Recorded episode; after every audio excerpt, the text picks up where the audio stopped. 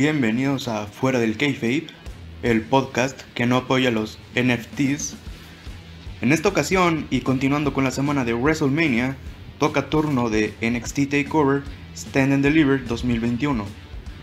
Y en este caso, las dos noches en un solo episodio. Soy Manuel Caballero y desde Monterrey comenzamos. Este evento, aparte del público virtual, sí tendría público presencial en el Capitol Wrestling Center en el primer pre-show teníamos a Tony Storm en contra de Zoe Stark. Perdió Tony con un paquetito y creo que está bien. El estilo badass de Tony y todo lo que la rodea realmente me da igual. Sin ofender, pero no me llega. Primer combate, Pete Dunne en contra de Kuchida. Fue un buen opener, puede considerarse corto si alguien quiere, pero como un encuentro técnico creo que nada más cumple. La verdad es que no, no tuvo un impacto para mí, creo que estuvo regular. O sea, sí cumple y está bien, pero nada destacable que decir acá, nada.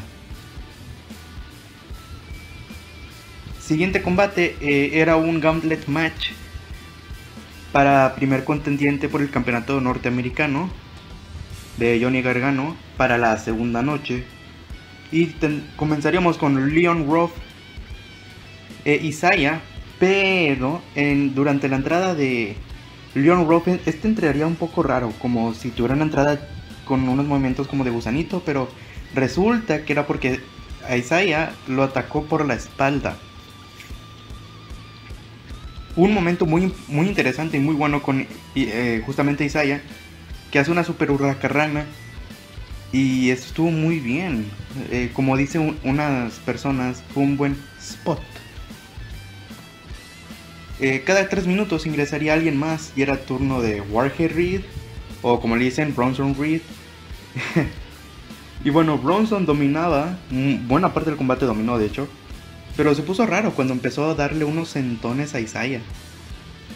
Literalmente se sentaba sobre él, caía de retaguardia. Sí, ya sé que es un movimiento, pero sentones. suena asqueroso. Entraba Cameron Grimes y soborna a Leon Roth de unirse a él y sacó el dinero de sus de sus bolas. Y Leon pone ese mismo dinero en, las suyas. Incluso había tanto dinero que el referee que estaba en ese, en ese combate aprovechaba para tomar el dinero. Sí, mejor tomemos mejor lo del referee. Ahora sí entraba Dexter Loomis, que era de los esperados de este Gauntlet Match. Y. Wow, hubo un momentazo en donde Loomis aplica un tremendo DDT en la rampa a Bronson, pero no lo detuvo. Otro que entraba era el, la Knight. Y que al principio estaba como que hablando, dando una promo, le estaba dando guamazos a Bronson Reed, quien estaba fuera del ring. Y bueno, este otro momento era donde Cameron aplica una super kick a Bronson cuando sostenía al Leon, lo estaba cargando. Y casi da el conteo.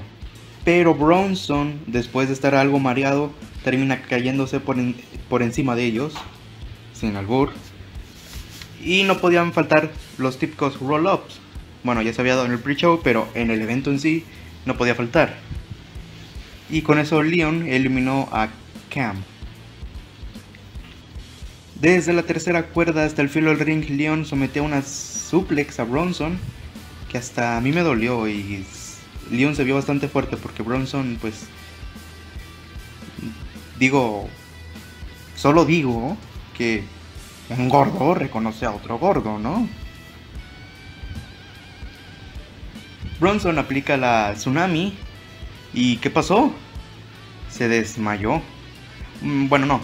Pero ganó y ahora tendremos a Warge en contra de Johnny Gargano para la segunda noche de este takeover. Por el campeonato de Reino Unido, Walter en contra de Tommaso Ciampa. El recién dos años sin perder el título, Walter eh, creo que sin dudas es uno de los luchadores más dominantes en la W. A muchos no les agrada porque no ha defendido mucho el campeonato. ya sea por la pandemia, que a lo mejor el roster de, de Reino Unido no es muy grande, pero oigan, si las defensas son, las está haciendo bien, sí que son buenas, pues para qué, eh, no creo que haga mucha falta quejarse. Digo, la de esta ocasión no fue tampoco la mejor, pero no estuvo tampoco nada mal. Digo, hubo un momento donde eh, el machetazo que aplicó Walter a la mesa de comentarios y hasta rompe el adorno del evento fue letal. ¿Y quién diría que le tomaría poco? Eh, bueno, no, no fue... Bueno, es que ya estaban muy cansados también los dos. Fue destructivo, pero al final retuvo Walter, muy debilitado por Chimpy. Y pues qué decir, este... Estuvo bien el combate, mejor el que el de Cuchida, claro que sí. Le faltó, pues también, pero creo que estaba bien, estuvo mejor este combate. Eh, no se da de lo mejor, pero estuvo bien. Entrevistan a Bronson acerca de... Ah, ah, miren, he notado que muchas veces hay entrevistas en backstage que no suelen decir algo importante o muy relevante. Así que si, es el, si el caso es el contrario, los comentaré. Pero por ahora no lo creo. MSK en contra del legado del fantasma, en contra de Wrestle Young Veterans por los campeonatos en pareja de NXT, que estaban vacantes por una lesión de Danny Borch. Esto para mí fue el combate tag team de las dos noches. Acción por donde sea, y quería que cualquier dupla se llevase el oro. Es en serio, eh, me encantan mucho estos tres tag teams. Pero creo que los que dieron más en el combate y los que terminaron ganando, de hecho, fueron justamente MSK. Eh, la división en pareja de NXT, gracias a esto, creo que puede ser de lo más fuerte que tiene toda la WWE, no nada más NXT. Y esta lucha es una de sus pruebas. Recomendación para estarla repitiendo una y otra vez porque fue un combatazo y creo que debería estar en la historia de las mejores luchas tag team de WWE definitivamente. Entre el público se encontraba Stephanie McMahon y ya solo era por el dato. El evento central de la primera noche era Io Shirai en contra de Raquel Serayawel González por el campeonato NXT femenino. Combatazo de mujeres, ese es el resumen. Creo que la mejor lucha de esta primera noche, junto con la del tag team, eh, es este evento central, definitivamente. No pensaba que Raquel fuese a ganar. De hecho, pensé que yo iba a retener fácil. De hecho, no, no sé, como que Raquel por un momento no la tomé en serio. Pero antes de todo eso, tuvo sus momentazos. Eh, hubo uno, por ejemplo, creo que el más destacable, Io se lanzaba desde el cráneo de la escenografía, que es por donde entraban. Eh, de hecho, la cual tenía convenientemente una cámara puesta justo por encima del cráneo, pues para la repetición, ¿no? Pero sí, qué curioso. Entiendo que esté una cámara arriba del cuadrilátero, pero una encima del cráneo, pues... Sí, muy conveniente, ¿no? Pero de ahí para allá creo que fue de las mejores luchas, no solo de la primera noche, bueno, de la primera noche este y la anterior, la de pareja después de lo mejor. Y debe estar entre lo mejor también tanto de la primera como de la segunda noche. Y tenemos nueva campeona femenina en NXT que es Raquel González. ¿Qué decirles? Este, creo que está bien merecido. Creo que puede ser una campeona dominante. Y la verdad es que a pesar de que perdió Io, y yo soy pues prácticamente Team Io Shirai, no me quejo. O sea, por lo menos dices, perdí, pero la lucha que di estuvo fenomenal. Y este caso lo fue. Ahora es turno de la segunda noche. En el segundo pre-show hubo una lucha tag team. Brisango en contra de Killian Dane y Drake Maverick. La cual tampoco tengo mucho que decir. Digo, ganaron Killian y Drake. Y Brisango tenían disfraces de piratas. Listo. Comenzábamos con Poppy cantando y ya. Lucha de escaleras y de unificación por el campeonato peso crucero. Santos Escobar en contra de Jordan Devlin. Honestamente no le seguí el hilo a esta rivalidad. Un día era un campeón y al minuto eran dos. Pero aún con eso, era una lucha que estaba esperando. Fue asombroso este opener, y no estoy bromeando. Tuvo mucha acción, la dominancia era de parte de los dos, no era como que uno se estaba llevando el combate. No, aquí eran los dos.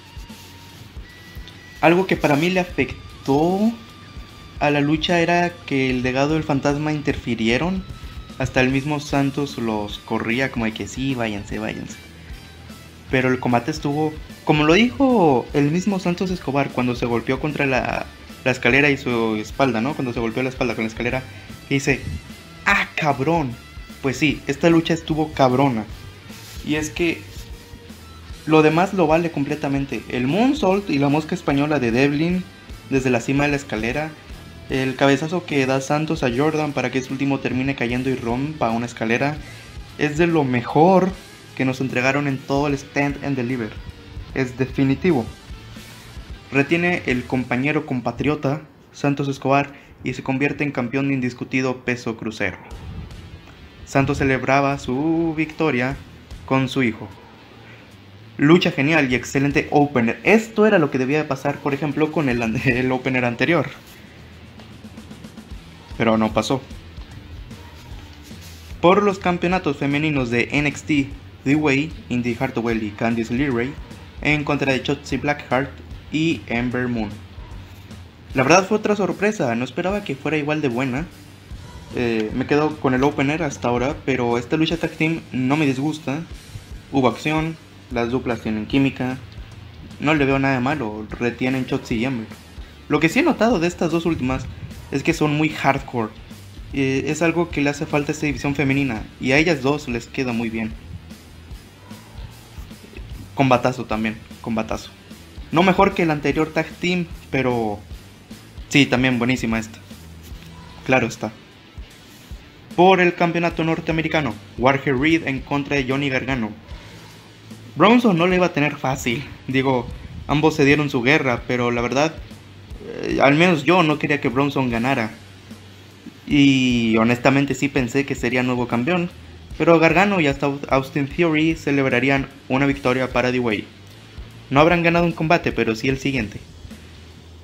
Y ya van tres luchas que salen muy bien. Esta personalmente no me encantó tanto como... Digo, como toda esta segunda noche. Creo que fue la más débil. Pero fue muy buena. O sea, mínimo esta segunda noche tiene buena lucha. No bien ni ok, buena lucha. Y ese es un punto muy bueno. Bueno, lo siguiente es que ah, es curioso cómo la lucha que parecía que fuese el main event no lo fue. Por el campeonato de NXT, Finn Balor en contra de Carrion Cross. Desde la entrada de Carrion ya no se esperaba algo épico. Y honestamente creo que así fue. Una cosa que noté es que Finn hacía enojar a Carrion a propósito, como esa frase que hice de si te enojas pierdes, pero le salió el tiro por la culata. Ni siquiera le fue bien a Finn con el Cup de Grace y tremendo antebrazo a la nuca de Valor, porque, digo, le costó el campeonato. Tenemos nuevo campeón, Carrion Cross. Pienso que está totalmente merecido. Y qué combatazo también se aventaron ellos dos. Para mí, creo que este sí pudo haber sido realmente el main event. Lo que sigue no es que no me haya desagradado, pero creo que sin problemas lo podía hacer este y quedaba excelente como un final para este takeover. Sé que voy a ignorar todas las entrevistas de backstage por lo menos las que no tengan nada relevante que decir. Pero Santos Escobar dijo que es el emperador de la lucha libre y seguía con los dos campeonatos. En resumen, bien ahí. Entre el público, una vez más, se encontraban Raquel, Seraya Well, González.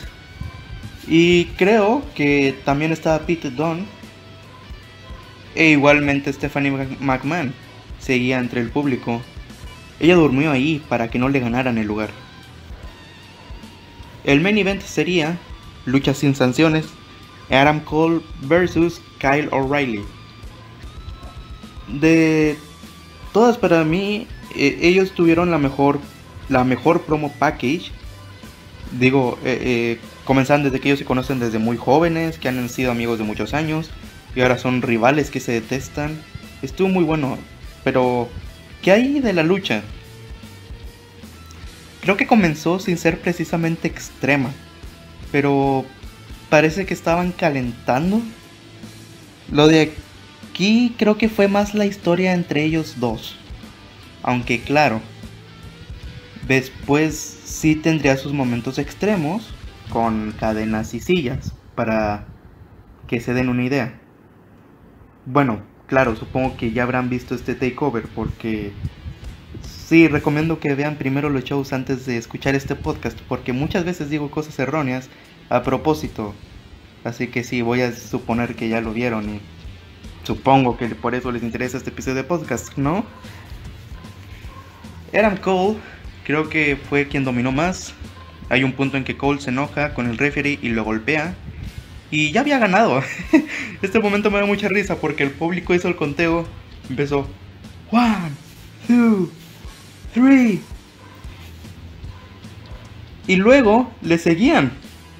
Todos bien confiados. Decían. One, two, three. Y luego. Four.